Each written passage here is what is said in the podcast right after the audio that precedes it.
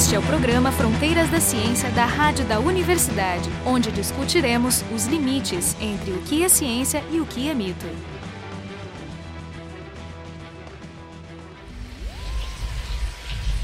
I've seen things you people wouldn't believe. Attack ships on fire off the shoulder of Orion. I watched sea beams glitter in the dark near the Ten Hauser Gate.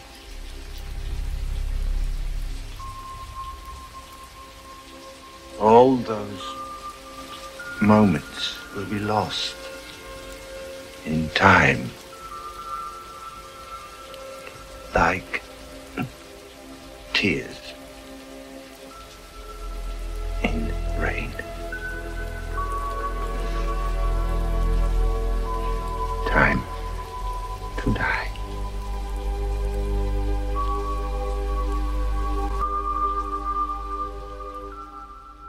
2019 é o ano em que se passa o filme Blade Runner, que foi baseado no livro Android Sonho com Ovelhas Elétricas, do Philip K. Dick.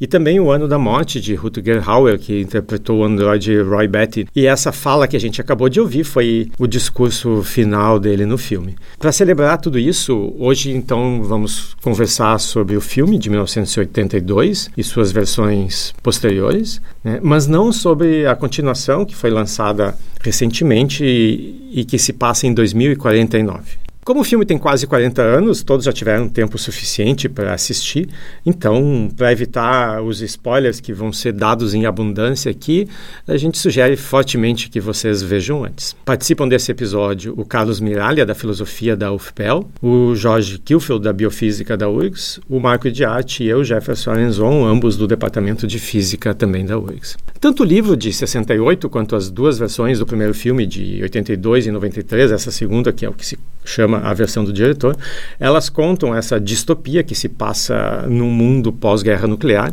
onde os animais são raríssimos, tema que é explorado muito mais no, no livro, essa estranha obsessão que as pessoas têm por esses animais eletrônicos que substituem os animais naturais, né, como símbolo de status. O personagem central, tanto do filme quanto do livro, é um policial, um caçador de recompensas, que precisa caçar e eliminar um grupo de androides de última geração, os Nexus 6, também chamados de replicantes no filme. Esses androides eles tinham uma duração limitada, viviam poucos anos, mas tinham memórias implantadas de uma vida pregressa. Mas a presença deles na Terra era proibida.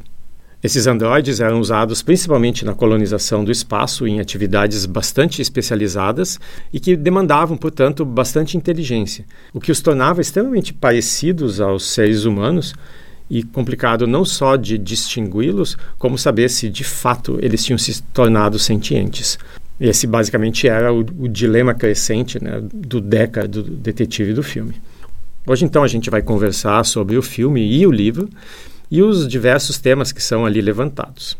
Para começar, então, por que, que eles escaparam e voltaram para a Terra? Eles escaparam porque eles tinham um problema assim existencial fundamental, que a vida, a vida era muito breve. E eles queriam encontrar o Criador para ver se dava jeito nisso. É. Essa, essa, ideia de ir atrás do Criador também. Não, mas é, acho que esse é um dos dilemas é que, legal, o, que, o, filme coloca. Eles são androides, eles são máquinas, mas eles parecem ter uma motivação forte por trás. Então eles começam a demonstrar sentimentos, sensações e vontades que não se esperariam na máquina. Queria só consertar o nome máquina. Eles, é, mesmo que a gente tenha é, dito aqui que eles, eles, não são exatamente máquinas, porque eles são construídos com uma matriz é. biológica o tempo todo. Tanto, é. tanto, tanto que, que, o, o teste Sebastian, precisa ser psicológico, porque só escanear o cara isso. não adianta. É porque o Sebastian, que é um dos uhum. personagens do filme, aquele é um desses designers, uhum. que ele desenha olho, é. desenha uhum. coisas. Se você se lembra no filme, eles para saber que a peça era artificial, eles tinham que usar um microscópio eletrônico e lá embaixo na escapa ver a patente patente, escondida é. lá num cabelinho, numa escama. É, não, não, era trivial saber que era. Então eles não eram máquinas no sentido é. normal. É, eram máquinas no sentido de que foram construídas. O material é relevante. Total, é. é, porque também forte. podemos dizer que nós somos máquinas, né? No certo sentido. Nós somos, nós somos. Para a cibernética, nós somos. a gente é automontável, né? A partir de Marcelo. E eles não eram, a princípio, automontáveis, que eu entendi. Se bem que nunca foi tocado no, uhum. no, no filme, não sei se de... o livro é não. é tocado o processo. No livro não fala nem sobre a Constituição, nem sobre como eles são criados. Aliás, foi um, foi um grande esforço que eu fiz para ler o livro, né? E não gostei.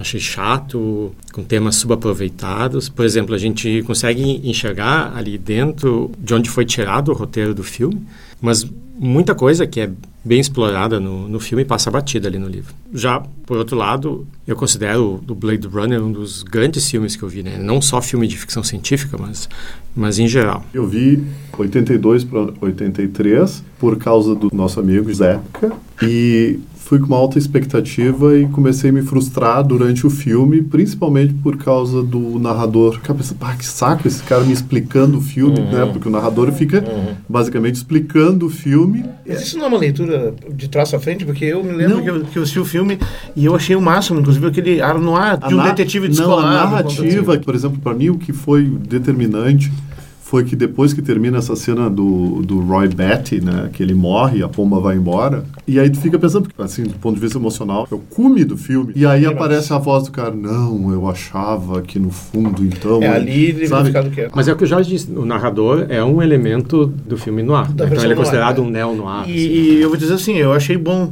mas assim, eu posso complementar o teu relato porque eu, eu no dia em que estreou a, a versão de 93. Eu estava fazendo doutorado sanduíche na Califórnia em 90 e 91. Era a Guerra do Golfo, a primeira e tal.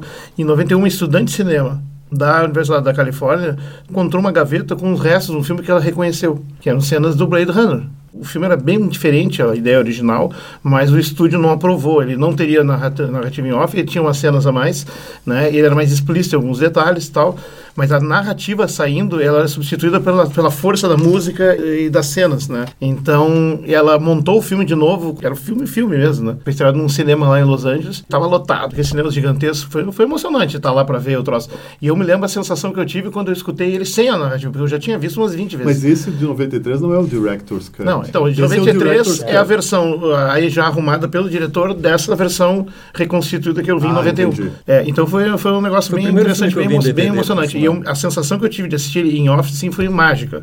Mas essa história aí da narração em off já é notório. Por exemplo, o Harrison Ford, ele detestou fazer aquilo. E foi uma imposição dos produtores. Eles achavam que o, o, entender, o público né? não ia conseguir entender é, e botar. Mas tem uma coisa assim, ó, eu, eu, eu prefiro também sem a narração. Mas com a narração, aquela pegada filme no ar, sabe? É, policial, faz sentido. Porque tem essa coisa do, não, do detetive outros... canastrão que fica é, falando as coisas. A Femme Fatal. É, é, é tem, tem todos os elementos de fotografia. Ele, ele, é um filme no ar. A narração não estraga, mas eu prefiro sem. É que essa foi uma das modificações nessa segunda versão. Teve cenas incluídas e cenas uhum. excluídas uhum. que mudaram toda a interpretação do filme. É, uma que eu me lembro que estava lá naquela exibição e até a moça explicou lá no início da apresentação, na versão nova que ela reconstituiu, ela colocou de volta uma cena que tinha sido limada, que é uma cena em que ele sonha com o unicórnio cavalgando Isso, em câmera lenta. Exatamente. E realmente não tem na é versão original. essa cena é. bota em dúvida se essa ele também não é um, um Essa cena é exatamente essa cinematográfica. É interpretação é. existe. É. é, mas, é, mas assim, cinematograficamente eu acho essa, essa muito mais impactante, claro. Muito mais impactante, ou seja, os caras realmente destruíram o filme num certo sentido, né? Porque eles tiraram um, um elemento para deixar tudo na dúvida. A melhor coisa de um filme que já te interpreta tudo na forma de imagens é ainda, apesar disso, deixar margem de dúvida. E quando tu bota lá, fica na dúvida, será que ele é um replicante? Porque o, o policial chinês sabia, ele deixou origami lá na, no finalzinho, na última cena, né? É, mas existe uma outra interpretação de que existiam desejos e vontades que eram comuns, assim, e aquilo ali é só uhum. uma sinalização de que eu, eu te entendo, eu sei o que tu está fazendo, eu te apoio. Então, como é que ele uhum. sabia do sonho? Não, eu, é que não tinha sonho. O que o Jefferson quer dizer que não ah, tinha é. sonho, que o unicórnio é que nem o é, símbolo o unicórnio não tinha um time de futebol. É, então, é, ou então é, um, é um tipo de sonho runguiano. É, é um sonho, é um coletivo, um arquétipo que você tem. Eu, eu prefiro a interpretação essa aqui, que na verdade foi o que o eu também prefiro, mas ele disse isso na época. Só que ele diz assim, eu quero, quero sugerir que é, mas eu não quero entregar. Mas diz que o Ridley Scott, nas últimas entrevistas, ele foi mudando de ideia e diz, não, ele é um replicante, porque agora as pessoas têm os que acreditam que é e os que não é. Não, eu, eu São dois tipos eu, de fãs. Eu acho que ele é replicante, eu gosto mais dessa interpretação, é. mas existe o debate, existe é, a controvérsia. É, ele é como ela, um replicante especial que não morre. Eu tenho aqui um paralelo das diferenças entre livro e é filme isso. que talvez seja interessante ver. O nome Blade Runner, que é presente no filme, Uhum. ele não é citado No livro não no aparece. livro não A não- aparece. A não ser no título. Nem, Não, no, nem no livro nem nada. No livro essa Nas, palavra original, é, é. nas edições brasileiras, talvez. É, tá, É, mas não existe. Depois foi reeditado como Blade Runner. É, o Decker, ele é um caçador de recompensas. Não é um cara da lei. né? Não, o- ele é um policial, Ele é um policial, mas que o salário dele é em Suficiente. cima do que É.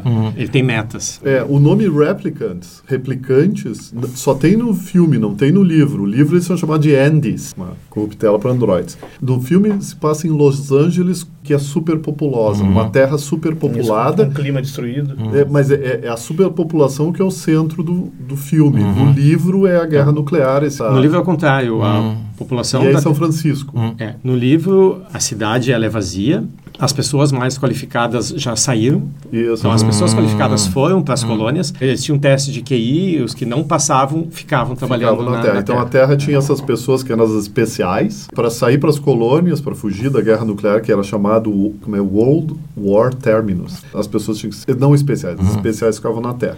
É, quem tinha algum problema de saúde, alguma baixa Isso. probabilidade de sobrevivência, Terra. tudo... Então, No, até- no filme, a, a história é do clima alterado por poluição industrial e tudo mais. Isso. Mas eu gostei que numa das entrevistas o Ridley Scott disse que ele usou aquele cenário chovendo o tempo todo, bem escuro e tal, para esconder os defeitos do cenário e do material, Ah. que era muito fácil de entregar. Tá, Deixa eu terminar isso rápido. porque- Então, o livro se passa em São Francisco, é pós-guerra, tem essa- toda essa questão da extinção dos animais, então os animais eram raríssimos e eram, era uma- um objeto de desejo muito grande da população, e isso era uma das motivações do Decker ir atrás dos Nexus Six, era para ganhar dinheiro para conseguir comprar uma ovelha real. Ele tinha uma ovelha eletrônica em casa. É um símbolo de status. É um então as símbolo de pessoas status. compravam uma- um é bicho do livro, eletrônico para os vizinhos acharem que ele tinha um gato esse de livro, então, verdade. eu não sabia dizer nada. Isso, então, esse personagem que eu tinha mencionado, o Sebastian, que era aquele que conviveu com os androides, que ajudou os androides, depois foi morto Acho pelos que androides. E no livro existe um cara que é o J.R. Isidore, que é um dessas pessoas meio retardadas,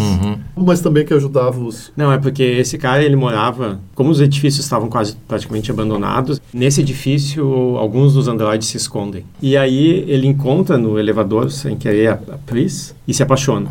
E quer ajudar, então ele... é Android loira. Isso, aquela- da, da Daryl Hannah. Então ele, ele começa a ajudar ela, acaba entendendo que eles são fugitivos androides e ele Daryl acaba assim, Então, no livro, ele não está aposentado, como no filme. No filme, ele está aposentado. Não. Está aposentado, ele não quer fazer mais. O cara vai atrás Ah, dele assim, eu parei, não, não quero mais matar ninguém, Não, não, mas eu acho que ele é policial. Sim, mas não quer mais ser Mas caçador de- de androides. Detalhe que ele não tinha um dilema ético, porque ele sabia que estava matando uma, um, digamos, uma máquina, não um Isso, ser humano. ele não tinha dilema Mas ele começava a ter dúvidas, Ele porque era tão a- perfeito o negócio de fazer todas aquelas entrevistas. Ele começou a duvidar. Tá, deixa eu só terminar a parte das Uhum. diferenças. Outra coisa É que tem no livro, que aí o Jefferson, o único que leu o livro aqui, Hum. queria tu- que tu comentasse, era sobre esse mercerismo. Porque tem uma religião Hum. que tem a ver com uma caixa de empatia. Que eu tentei ler o livro e não consegui, ele- eu achei ele muito chato no começo. Duas vezes tentei e não consegui. Mas eu nunca cheguei a essa parte da religião, mas o que eu entendi não. está no primeiro capítulo. É, Mas mesmo. terceira página. mas, Duas vezes. mas, é, mas essas duas obsessões dos seres humanos que moram ali na Terra ainda, uma era os animais e outra essa né, questão da empatia e a religião. Essa é a linha movente do filme, né? Porque tanto o- os conflitos morais que o Deckard tem são causados por essa sensação empática que ele tem com os entrevistados. Então, os Nexus 6 atingiram tal nível de sofisticação Ele estava sentindo mal. que ele está dizendo, "É, são pessoas, como é que eu, que eu separo? Né? Então tem a questão moral interna do, do Deckard e ao mesmo tempo tem toda essa religião, é essencialmente uma religião estatal. Então tinha um programa de televisão, eles tinham essa tal caixa de, de empatia que basicamente funcionava como um remédio. Se eles não tivessem se sentindo bem, eles regulavam E e, ganhavam eles, mais droga. e eles ganhavam. É uma droga eu- eu, eu eletrônica. não lembro como funcionava. Isso é típico do Philip K. Dick, esse tipo de coisa. Esse é um dos problemas que eu encontro no- no- nos livros. Que ele tem essas duas coisas e elas parecem desconectadas. Toda a, a discussão, os eventos, que as pessoas elas tinham essa experiência religiosa fortíssima ali, elas pareciam completamente desconectadas Da trama. da trama relacionada aos, aos Deixa eu só fazer- É, Fazer ele, só um ele comentário. que ele deixava os os livros cheios de ideias, inseminados de ideias, mas não conseguia costurar depois. costurar. explorar uma coisa do filme importante, levando em conta a participação do, do autor, porque geralmente os autores detestam os filmes que são feitos. E ele não viu o filme completo, porque ele morreu antes de ser lançado, mas ele conseguiu assistir parte da produção e dos efeitos especiais do Douglas Trumbull, né, é, que fez Trumbull. isso. É. E ele disse que isso é legal, sabe, saber que era exatamente como ele imaginava aquele futuro assim que estava apresentado. Exatamente aquele sentiu como se estivesse dentro do livro dele. Se tiveram dificuldades, esse não foi o primeiro roteiro hum. que foi apresentado, teve hum. gente que ele não, ele não gostou, ele, ele não gostou do primeiro. Gostado. Escolher quem seria o Deckard no filme foi difícil, até o Schwarzenegger foi cogitado lá, tem uma lista é. de pessoas. Mas é isso a gente saberia com certeza que ele era um androide se fosse o Schwarzenegger. Aliás, eu estava lendo um debate hoje sobre moda, assim, diz que eu, ele estava tão famoso por causa do, do Indiana, Indiana Jones, Jones, né? E não e, só o Indiana Jones, tinha o Star Wars. O Star Wars, é, o Star Wars, mas o Indiana Jones era o que dá a marca registrada do chapéu dele. Então ele diz assim, como é que eles vão fazer esse cara sem o chapéu? E aí eles tiraram o chapéu e diz que o cabelo dele era horrível, daí que eles inventaram esse corte novo dele que ele só usa nesse filme. E de fato, na verdade, foi nesse filme que o Harrison Ford revelou um ator mais que de aventura, um ator com densidade mesmo. Deixa eu muito... pegar o gancho. Uma das coisas que o Jefferson falou a respeito da, da empatia, né? Isso certamente acho que é um dos pontos mais importantes, decisivos no filme, porque ele, ele retoma uma coisa que é presente nas nossas relações sociais até hoje, né? Na medida que a gente, e muitas vezes tu pode dizer que grupos diferentes do teu grupo assim, tu não qualifica eles exatamente como humanos, né? A gente sabe, a gente sabe na nossa própria história, né? Que é, é, é, tempos atrás a cor da pele poderia dar, estabelecer um gênero humano sub, inferior ou superior. Era tratado como. E essa é essa a ideia, né? De repente tu vê muita gente levava a sério essa ideia de que a cor da pele é que caracterizava a humanidade. É. Né? Que por, os negros poderiam ser escravos porque eles não eram exatamente humanos como nós. E não então, existia culpa. Bom, eu, não, eu, não, sei porque tu usa os verbos do passado, porque é. ainda Sim, exatamente. Gente. Por isso que é, ainda é atual esse tipo de coisa. É, né? Não de... só isso, não é só o corte da pele, mas o corte da... É, religião. Da religião, uhum. tem o uhum. corte da... Exatamente. Da, exatamente. Da, da, chamada etnia, uhum. né? Deixam de ser humanos aqueles outros lá. É. A combinação desse conceito com, digamos, a ficção científica da inteligência artificial, onde ela atinge um nível de indistinguibilidade afetivo uhum. né, e tal, é, é, interessante porque, na verdade, nós estamos assistindo o surgimento de uma nova espécie, vamos assim dizer. É mais ou menos o mesmo tema do Homem Bicentenário, é. do Isaac Asimov. Em 2001 também. Em 2001, mas o, o Homem Bicentenário ele é o único, o primeiro androide que entra na justiça para ser reconhecido como humano para poder casar. Então é uma história bem, assim, é, é mais uma é, ideia. É, deixa, eu acho até, nesse sentido, parece também que o filme permite esse passo a mais, né? Porque também tem aquele aspecto da da empatia que a gente, eh, digamos, dá o status de igual para aqueles que, digamos, atingem a humanidade. A gente diz assim, ah, então são como humanos, mas talvez tenha que ser mais do que isso, assim, mais do que, eh, eh, digamos, o, o status de respeito não é para o humano, é, digamos, para aquilo que alcança a racionalidade. Então, aí não importa que seja humano, não importa, não importa a cor, não importa a raça e não importa nem que seja humano, sabe? Pode ser qualquer outra coisa. Na verdade, a discussão que se faz hoje usa um critério bem mais flexível do que isso.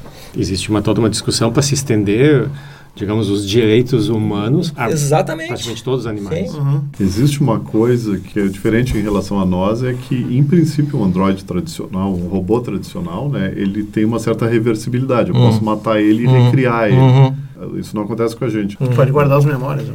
Não, a gente não é. consegue. Não desse jeito. Não tem como fazer, né? Mas um androide fica pensando assim, será que ele teria o mesmo direito humano de proteção à vida? Assim, é, não, isso é diferente. Mas os replicantes são seres os vivos. Os replicantes são é, diferentes. É. Eles são e eles, inclusive, eles têm medo da morte.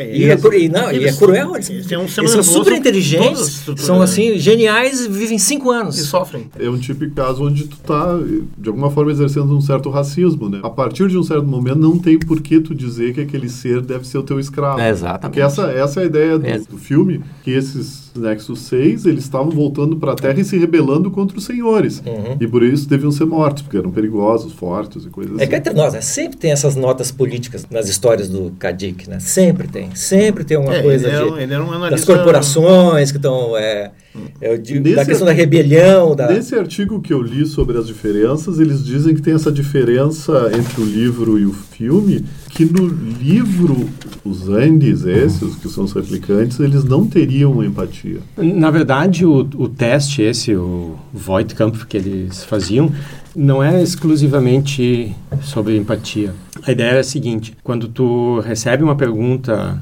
complexa, com conteúdo emocional, com conteúdo emocional, a tua resposta ela é baseada na tua vivência prévia. Ah, deixa eu fazer um parênteses super importante aqui. Tem um momento decisivo na vida do Philip K. Dick. Ele ficou totalmente perplexo com o texto do Turing sobre se as máquinas podem pensar. O teste de Turing para ele assim norteou quase todas as histórias que ele fez depois. Sabe? O teste de Turing é uma homenagem. É, o tá teste, qual é o nome? O teste do... É, é, é, um, é, um teste é, é, um teste Turing mais sofisticado. É, se fosse simplesmente um teste de empatia, tu teria uma hipótese por trás de que a espécie humana seria a única capaz de ter empatia, o que não é verdade. Mas o teste, ele distingue entre um ser que tem uma vivência prévia, então a tua resposta emocional, que é no teste detectado, uhum. no movimento das pupilas, uhum. etc., ela se baseia nos teus 50 anos né, vividos. Enquanto que o Android, ele viveu menos do que 5 anos com memórias implantadas. Uhum. Então, essa diferença na resposta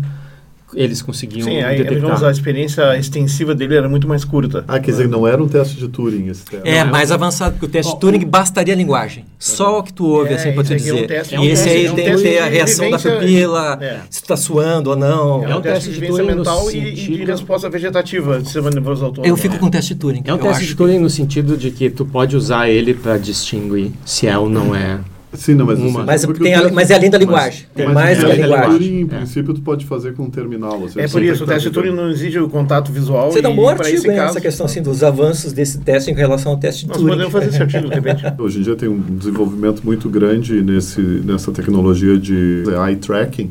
Mas uma das coisas que se sabe é que a, a pupila oscila. O tamanho do pretinho do teu olho oscila. -huh. A frequência de oscilação é um indicador da complexidade do texto que tu está lendo. Eu não conhecia isso, mas é. isso tem um problema.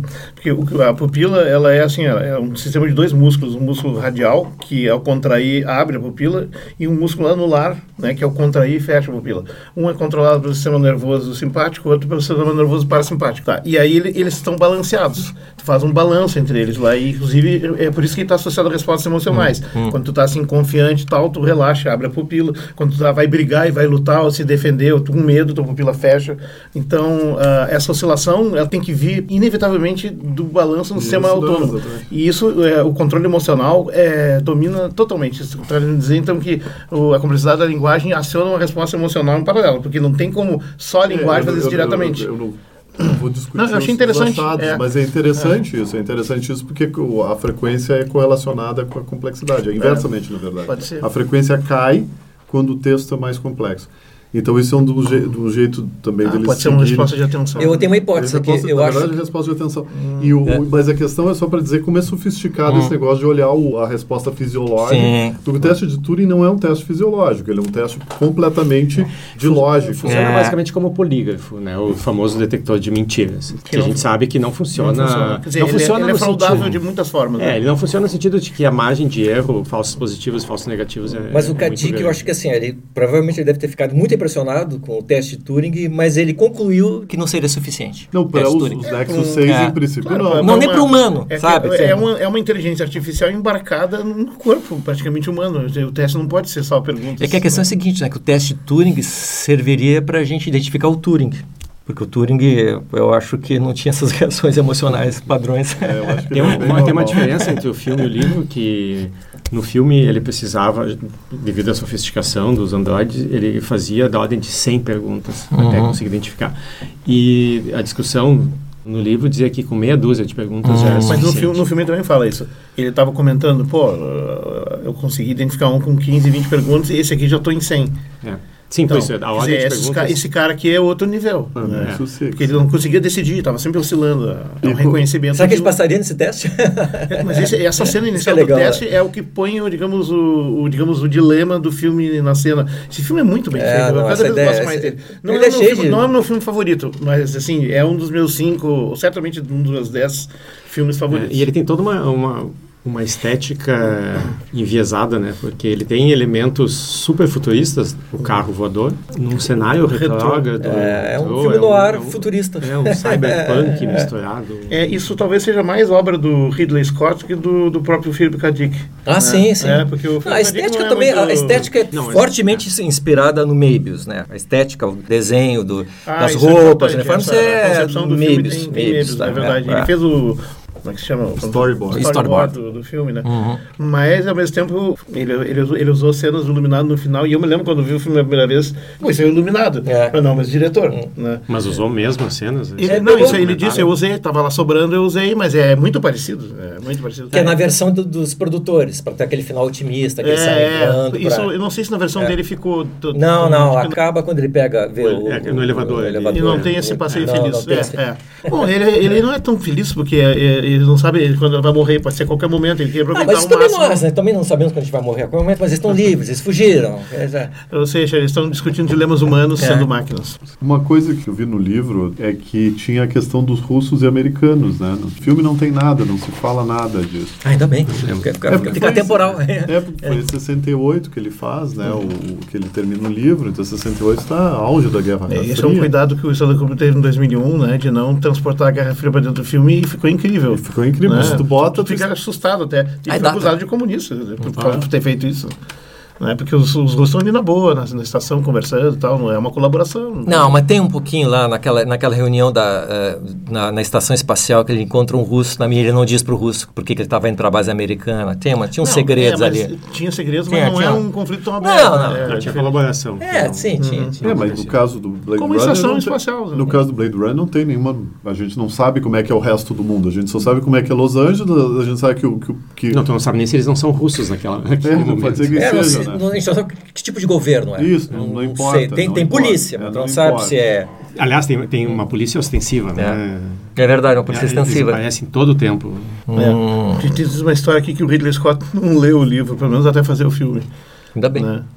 Ele, deve, ele deve ter tentado. É. Exato, é, parou a terceira é, página. Eu, eu, eu, de fato, não consegui entrar nele. Eu encontrei com o Filipe Caldic e depois ele disse, eu entendo que você não consiga ler o livro. E aí eu disse, você sabe, ele é tão denso, companheiro, que na página 32 já tinha 17 storylines, assim, de tantas ideias para desenvolver. Né? Não, ele tem muitas ideias, mas ele não, ele, ele não, sabe escrever. Mas ele é considerado um dos melhores escritores. É. Ele nunca ganhou nenhum prêmio importante. Ele não, foi nominado ele por Nebula, mas ele não ganhou. Não, mas a, a história do, do, Aquilo que eu disse antes, a história do, do Blade Runner, ela está escondida lá dentro. Toda essa parte das discussões com os androides, o conflito, uhum. a caçada, isso não tem no livro. Ele tá lá, ele entra no edifício e aí ele sai do edifício já tendo matado os dois últimos androides. Eu acho que o Blade Runner tem muito mais mérito dos roteiristas do que do, do Kadik. Eu também acho. Por exemplo, Não, eu eles... também, acho. Ah, ele tem muita imaginação, isso não, não, menor sombra de dúvida. Você sabe como é que é a primeira história dele, o primeiro conto? Narra, assim, os pensamentos de um cão que ficava assim, impressionado porque os seus donos todos os dias pegavam a sagrada comida, colocavam dentro de um recipiente de ferro, assim, totalmente seguro e fechado, e todos os dias tinha uns caras que roubavam roubavam aquilo. Mas olha só a quantidade de filmes foram feitos, né? Assim, tem Total Recall, foi filmado duas sim, vezes, sim. né? 90 que é muito bom. As, as, ideias são excelentes. Eu gosto. Mas e apesar de ser com o Schwarzenegger, mas é um bom a filme. pergunta é, é, é, sempre a mesma. O quanto do livro se parece é, Não, mas o Total Recall é, é, bem, bem igualzinho. O Screamers... Tu, tu leu o livro? Eu li quase todos esses aqui. O Minority Report é um, é um conto, tem uma hum. antologia. Minority Report ficou muito famoso, tem uma minissérie que é muito agora. legal também o filme. É. A Scanner Darkly, eu só não estou reconhecendo. Aquela coletânea de contos dele, real, é, realidades alternativas. Isso, que é onde está o Minority Report. Ah, aqueles contos são legais, aqueles contos são é. bem escritos. Não, como Aquele, histórias curtas, ele se sai bem, né? Tá, mas então, nesse estilo de, de perguntas rápidas, se vocês fossem androides e tivessem visto as coisas que os humanos nunca veriam, o que, que vocês teriam visto? Pinguins transparentes. Ursos pandas com lança-chamas em Drongion. é. Hoje, então, conversamos sobre o Blade Runner, o primeiro filme que se passa em 2019 e foi lançado em 1982.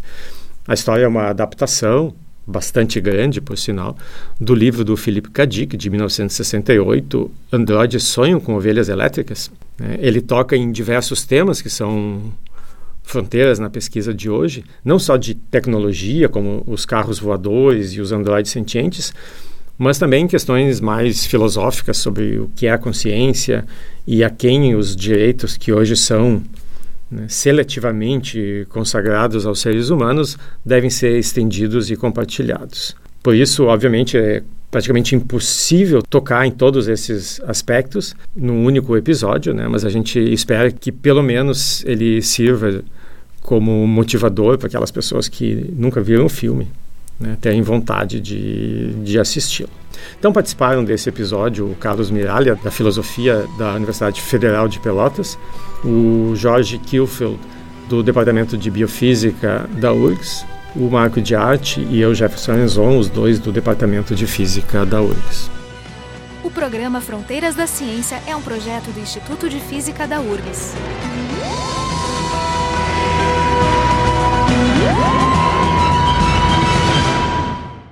Todos esses momentos se perderão no tempo, como lágrimas na chuva. É hora de morrer. Carlos da Pomba.